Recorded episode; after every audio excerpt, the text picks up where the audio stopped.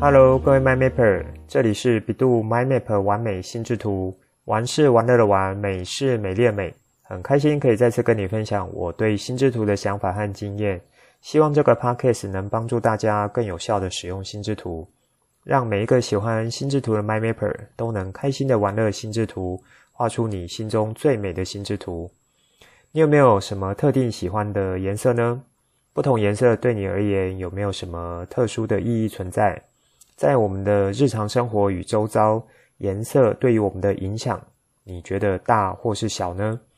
这一集要和大家聊，在心智图法中可能会让一般人觉得是玄学，因此就不会常去使用，或是不想做练习，一项很重要的基本规则——色彩技巧。现在就来听传奇聊心智图，一起完美心智图。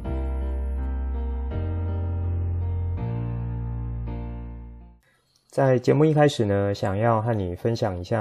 啊、呃，我在这一周的脸书 po 文，其实是个蛮特别的主题。当初在看到这篇文章的时候，就觉得他这个观点还蛮特别的。继续读完这篇内容，也了解作者的角度之后，我自己是觉得，嗯，说的还真是蛮好的，我自己也算认同。那作者呢，是一位 MIT 合成神经生物学家。在他的著作中指出，啊、科技的进展其实是影响着我们人类对与错的这样子一个价值观。那随着科技进步，以前认为是对的事情，到了现在呢，可能就会啊、那个对错的基准就是改变了，所以就很可能是错的离谱。那这样子也就是所谓浊世今非这样子的一个角度。所以我当初就是被这样一个观点所吸引。那当然，作者在呃这个文章中有提出不少例子，像是奴隶制度。奴隶制度呢，几乎是存在我们所知道所有的文明里面。那包含像美国，现在呃应该算是民主的大国，可是以前呢，就是有存在的奴隶制度，就是黑奴。当时的社会氛围就是认为啊、有奴隶是理所当然的，人是有分阶级的。没有生而平等这件事情，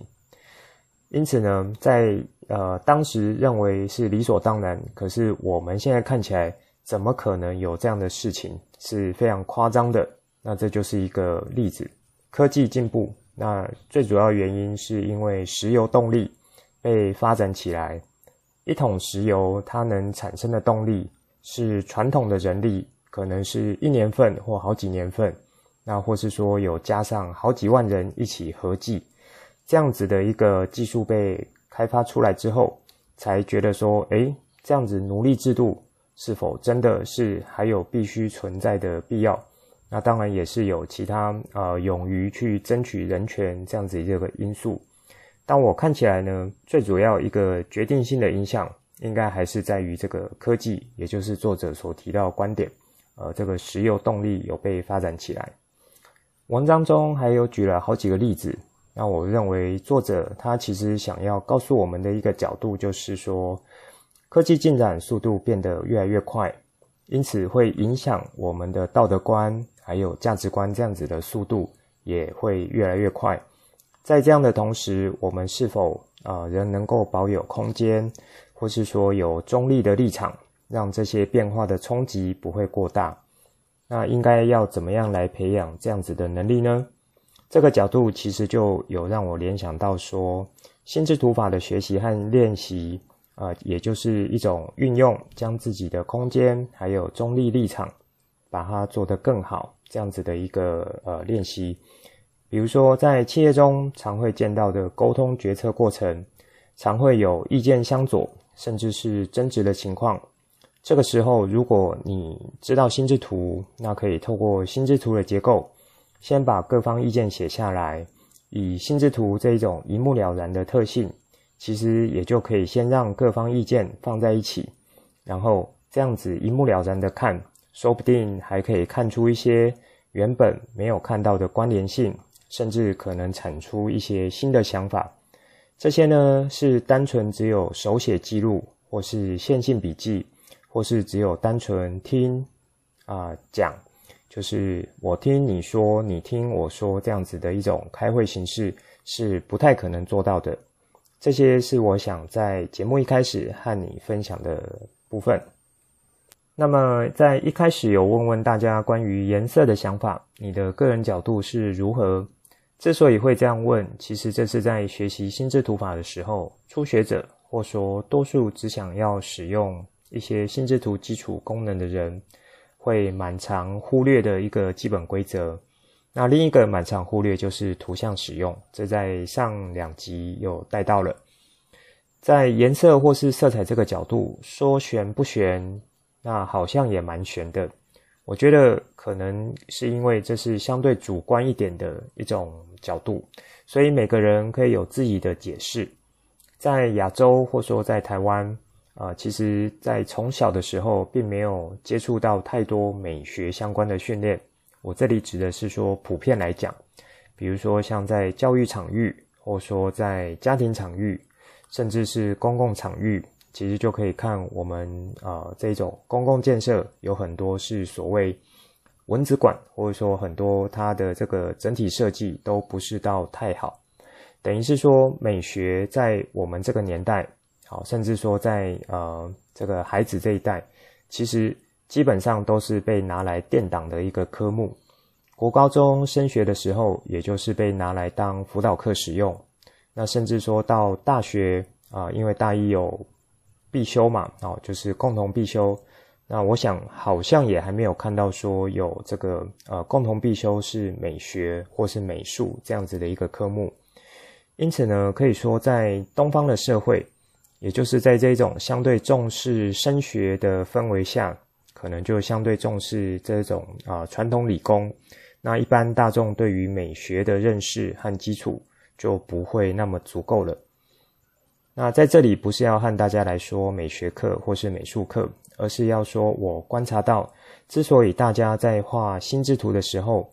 会比较容易忽略色彩，不太从色彩这个角度去考虑，然后去使用这个技巧，这样子一个普遍现象。它背后可能的原因就是我刚刚所说的这样子。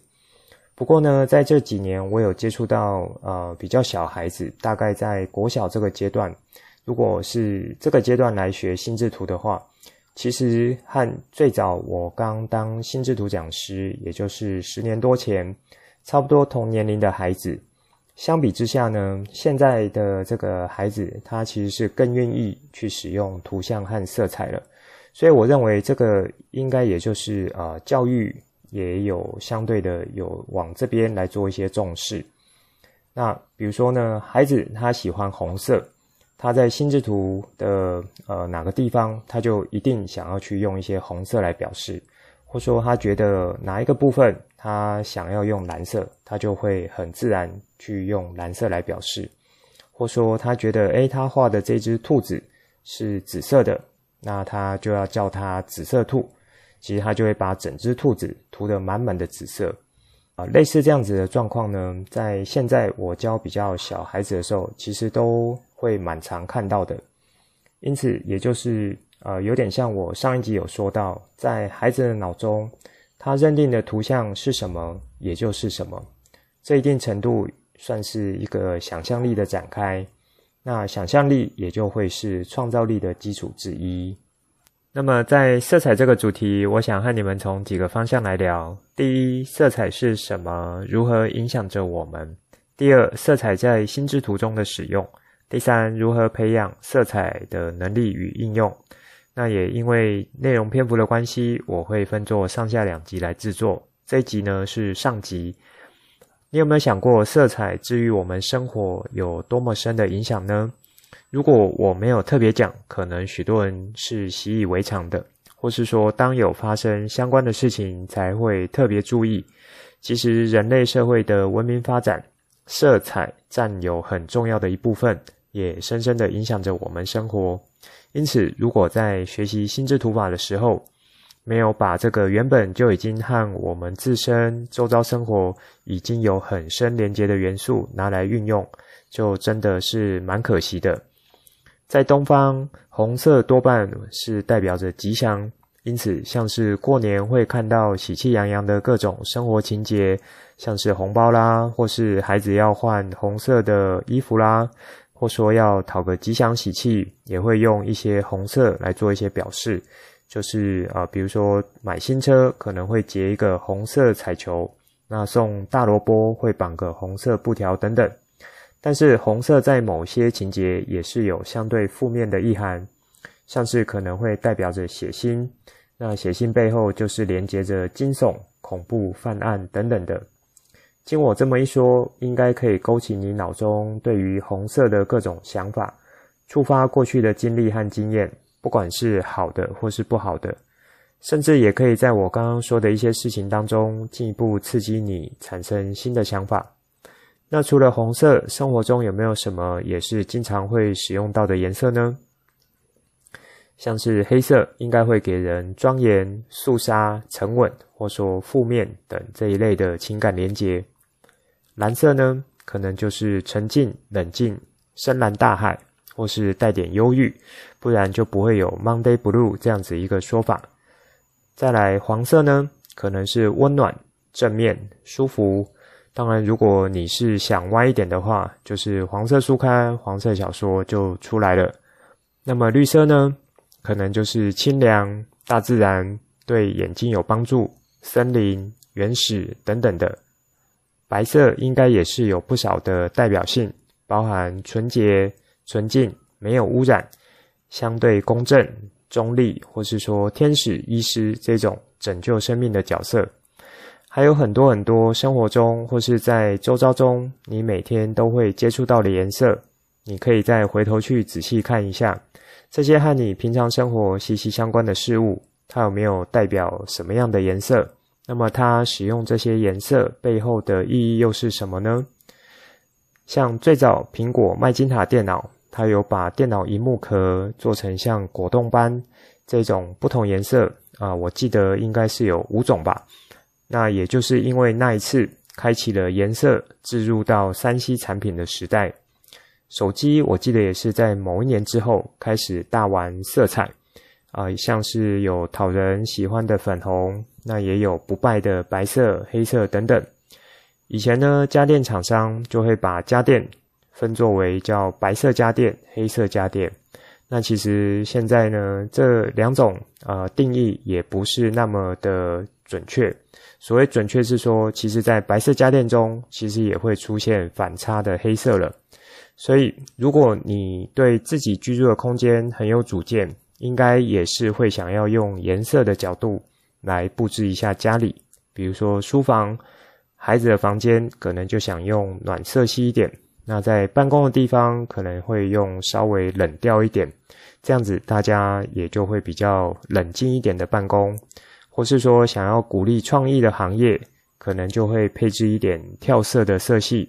比如说绿色。啊、橘色这一类型的，再例如公共建筑，像是国外的教堂，在不同时期可能会有一些不同风格的呈现，颜色呢也是其中的一种代表性。同样属于宗教角度，在东方可能就是砖瓦的呈现，因此偏红色系居多；那在西方就是石材为主，所以像白色、素色这样子的建筑很多。那不过也是有不少时期的教堂是有一些丰富色彩的。再来像是学校、公家建筑、餐厅风格，也会因为有不同时期当时的社会文化风气影响，有一些不同的代表色系。有的时候，其实你也可以透过色系这样子的一个判断，来直接断定说，诶，这样子的一个建筑是属于哪一个时代的建筑作品。这些当我一个一个讲出来的时候，是不是也开始有在你的脑中一个接着一个出现对应的画面和情境了呢？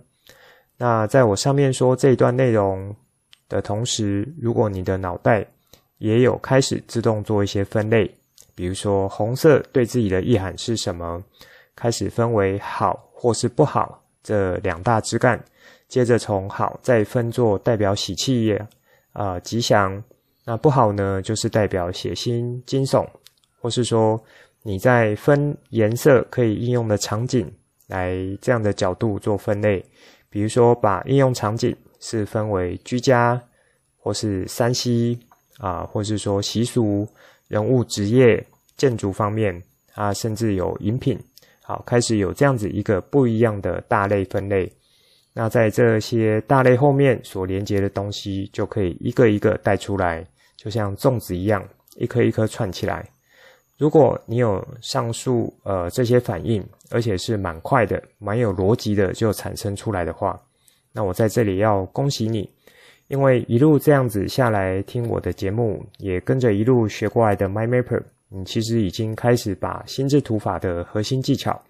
内化成你的思考了。虽然可能还不到很纯熟的阶段，但是已经开始内化了。当已经开始内化后，之后你再使用心智图，就会蛮自然的把心智图当做你的一个思考工具。而你把心智图当做你的思考工具时候呢，你就会越用越熟练，越可以发挥出它的功能，就像大脑的魔法棒一样，懂得怎么去使出不一样的魔法。为什么我要特别岔开一下讲内化的事情呢？因为包含图像、色彩这两个技巧是属于我们偏感性脑区在处理的。那感性脑区在负责的多数呢，是属于像感觉这样子的一个角度。比如说，我觉得如何？我觉得这个图像怎么样？那我觉得这个颜色好或是不好？也因为是感觉，所以就会蛮主观的。那因为蛮主观呢，有时候不见得会被很认真的看待。过去的学习经验会认为说，那就是你自己的想法、自己的角度而已。尤其是对于需要进行比较逻辑性事物处理的时候呢，通常这种属于感觉的部分会很常被忽略掉。这也可以说是在亚洲国家整体教育上比较会被忽略的一个方向。因此，现在在教育上面呢，在西方谈的叫 STEM，S-T-E-M，传到亚洲或是台湾来的时候，会加了一个 A，Art，变成 STEAM，S-T-E-A-M。你或许有听过这些教育上的名词，但你有没有想过，为什么在西方它没有去加 A，可是东方却要去加呢？或说亚洲这边啊、呃，会蛮刻意、蛮特别去强调加了一个 art 这样子的角度来进行呢？那我认为这就和呃我上面所说，长期以来东方在这种呃现代化的教育过程中，它实行的教育体制其实是比较偏食的，并没有太重视美学这个部分。那也因为这样子呢，呃，所以在这种 STEM 教育。要发展起来的时候，那传到亚洲或是台湾的时候呢，他也想要再特别强化 A 这个部分，就是 Art。不过说回来啊、在古时候东方的美学其实是发展蛮好的，是属于另外一种比较像是禅意、娇柔、形象上的美，和西方那一种是属于丰富、刺激，或是说比较刚烈这样子的美不太一样。自古以来，东方就相对重视的是水墨画，也就是说，用一种比较单一的颜色去做出变化。那西方那一种呢，就是学习大胆使用不同颜色，呃，去形成强烈对比也好，或是说互补这样子的一个角度，是不太一样的方向。综合以上这些，是要和你说，色彩的感知这部分，在亚洲或是台湾。其实会有一些学习上稍微先天不良的影响，因此如果你可以借由心智图的影响，同时把色彩这部分的运用加以操作得更好，学会细腻的使用颜色这个技巧，那么对于你在感性脑区这部分的功能就会大大的提升，这也会连带让你的全脑功能，也就是心智图法的功力，可以往上提升好几个层次。在 EP 十二这一集中有提到，呃，之前这个研究呢，有将学习形态分作四种：视觉型、听觉型、动觉型，还有读写型。这其实就是以我们的五感来做一些分类，而多数人是偏向以视觉型来做学习的。那也因此会有“人是视觉的动物”这句话。另一个角度是说，啊、我们的大脑呢是借由五感接受而来的资讯。透过眼睛进到脑袋，这样子一个占比会是最高的。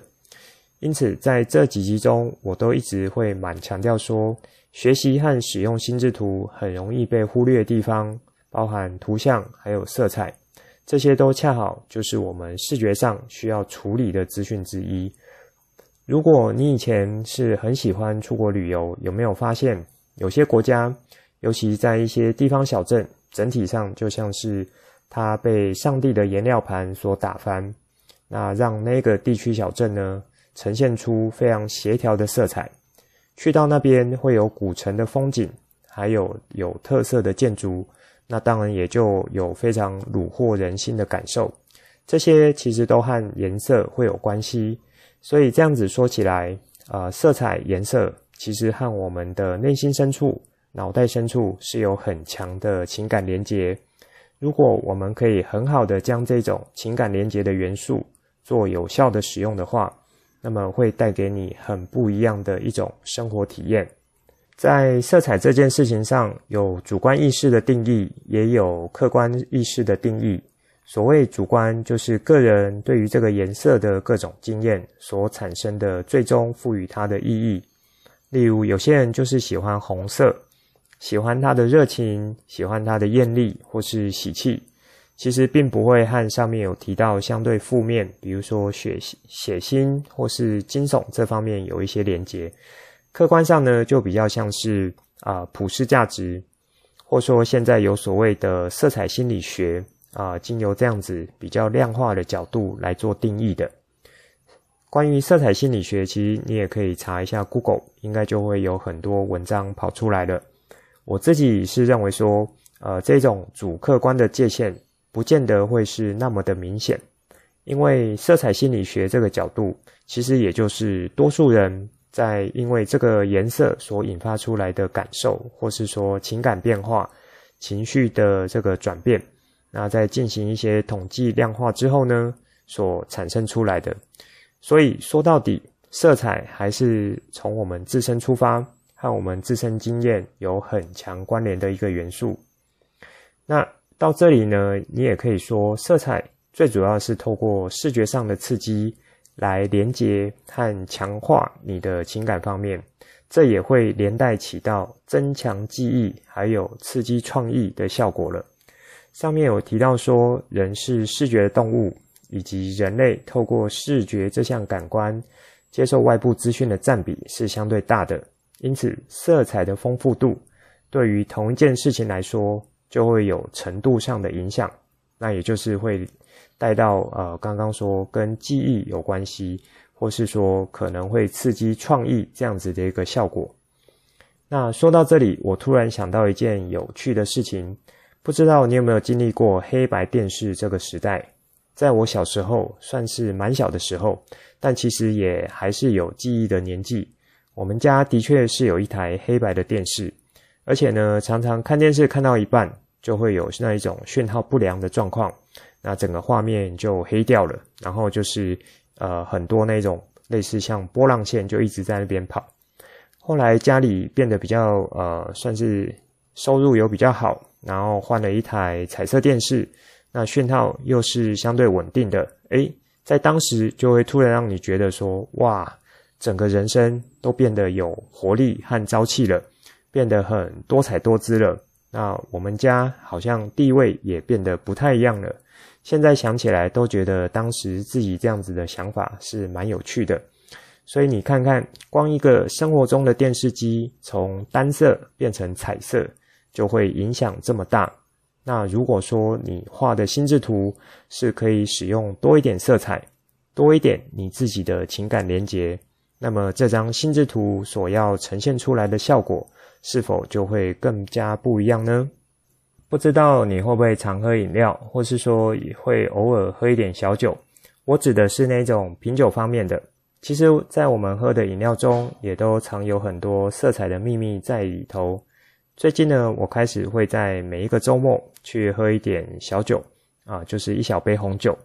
我自己本身是不太能喝酒的，这和我自己的体质有关。我只要喝一杯啤酒，我就会脸红，好像就是缺少了一种啊、酒精分解酵素这样的东西。但是人过中年呢，你也知道会比较重视自己的身体保养，医学上不是有说，呃，就是一周可以喝一点红的葡萄酒，那对心血管的保养是有呃算是正面的一个效果。所以大概在去年吧，有一天我回到我爸妈家，那我爸就拿出好几瓶红酒对我说：“嘿，儿子啊，这几瓶给你带回去喝。”啊，我爸呢，他是不喝红酒，他是都喝那种烈酒，就是像高粱啊那种东西。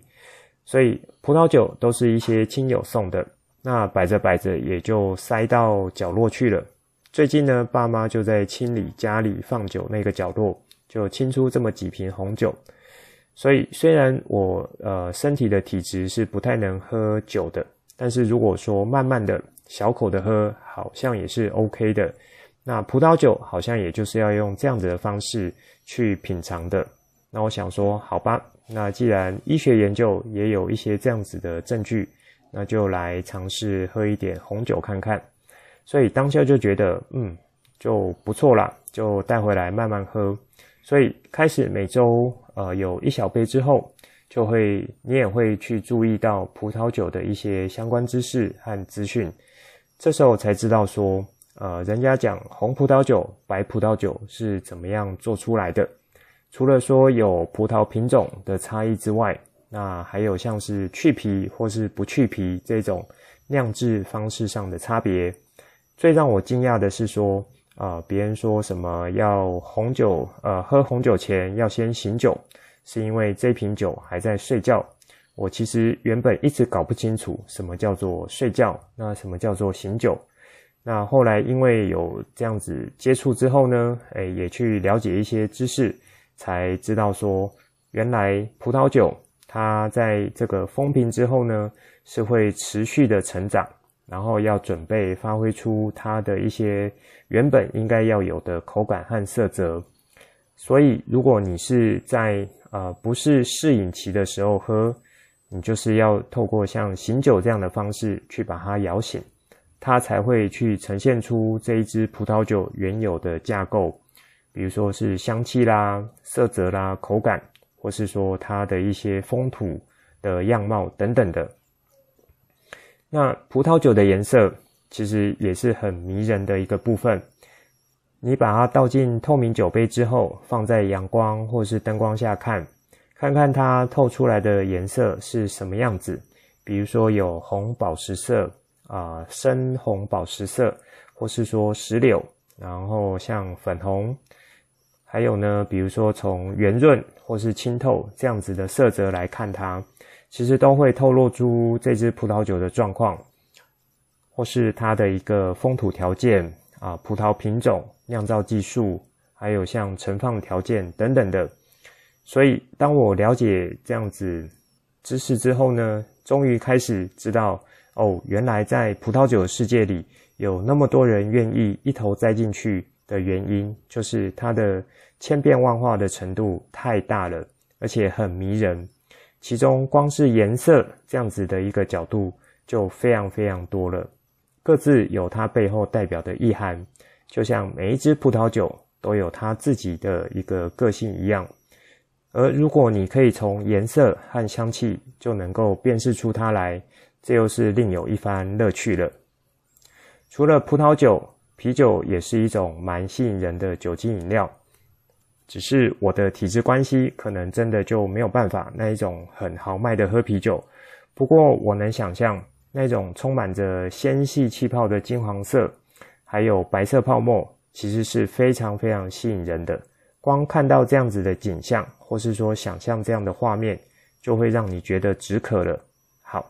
呃，说酒呢，就说的有一点扯远了。这里不是要介绍葡萄酒，而是要让你知道说，当你的生活中啊、有一个主题，或是有一个重心，是和颜色开始有比较深的连结之后，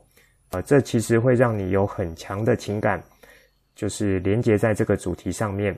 因此，当你看到这样子相关的颜色，或直接看到这个事物本身，它就会勾起你的感官，也会开始联动你的大脑深层记忆。大脑就会启动，跟你说：“嘿，这个颜色是拥有美好回忆的颜色，是让你舒服的颜色，或是说是在某一天在重要场合完成人生重要大事的一个颜色。所以这些种种的一切都会一个一个的被勾出来。那这些也是想要用另一个角度来告诉你，色彩这个元素就是在我们的周遭，和我们有很深很强的连结，是和我们的生活息息相关的。那么在这一集中，我想要和你分享的心智图主要会有三张，我已经把它放在节目资讯单中。一张是我用手绘的方式来写色彩这个主题的介绍，另一个是在写创造五力这个主题的心智图，是用电脑画的，正好一张手绘，一张电脑图。那创造五力这一张呢，主要想要借由应用这个角度来和你说，不过因为篇幅的关系，我会在下一集再把颜色和创造力这部分的连结做比较多的说明。第一章就是这一周的 po 文介绍，就是一开始我有说蛮有趣的一个主题，这算是一个资料整理形态的心智图。以上就是这一集想分享给大家的内容，最后帮大家整理一下这一集的重点。色彩这个主题，我一样准备了上下两集的内容来和你们聊。我有带到三个点：第一，色彩是什么？如何影响着我们？第二，色彩在心智图中的应用；第三，如何培养色彩的能力与应用。在这一集中，我和你聊到了很多生活中的色彩是如何影响着我们，以及和我们日常息息相关。我先从单纯的颜色可以触发你哪些想法，可能会有正面的角度或是负面的角度，这些多半会是主观性的方向。那以及有带到一点，从教育角度来说，为什么现在会比较强调美学这一部分？其实这也就是原本属于我们啊偏感性脑在负责的一个功能，只是长期下来，我们的环境或是学习方式，还有周遭环境，让我们在这部分的能力被弱化了。而透过心智图这项工具的使用，是可以把色彩技巧。运用出来，同时也可以提升你的美学美感能力。再来，我有举很多生活中呃会见到的这个例子，也有像是这个应用色彩的这样的一个场景，这些都会是和我们情感上有很深的连结，透过视觉上刺激产生这样的情感连接。也就会连带起到记忆增强或是刺激创意这样子的一个效果。这一集的内容就先说到这里，之后再跟大家聊更多我对于心智图的认识所产生的经验和想法来跟你分享，带你一起重新认识心智图。希望你会喜欢今天的节目。本节目是由 bEDU MindMap 玩美心智图制播，我是传奇，也可以叫我 Coach。欢迎你听了之后有什么新的想法与角度，可以跟我互动，例如画出心智图，或是留言来跟我分享。节目当中附上官网、脸书还有赖社群资料，以及这一集我想和你分享的心智图作品。欢迎随时透过这些地方来和我做互动。如果你也喜欢这个频道，记得帮我订阅、加给爱心，还有分享给亲朋好友，邀请他们一起来享受心智图的美好。我们下次见，拜拜。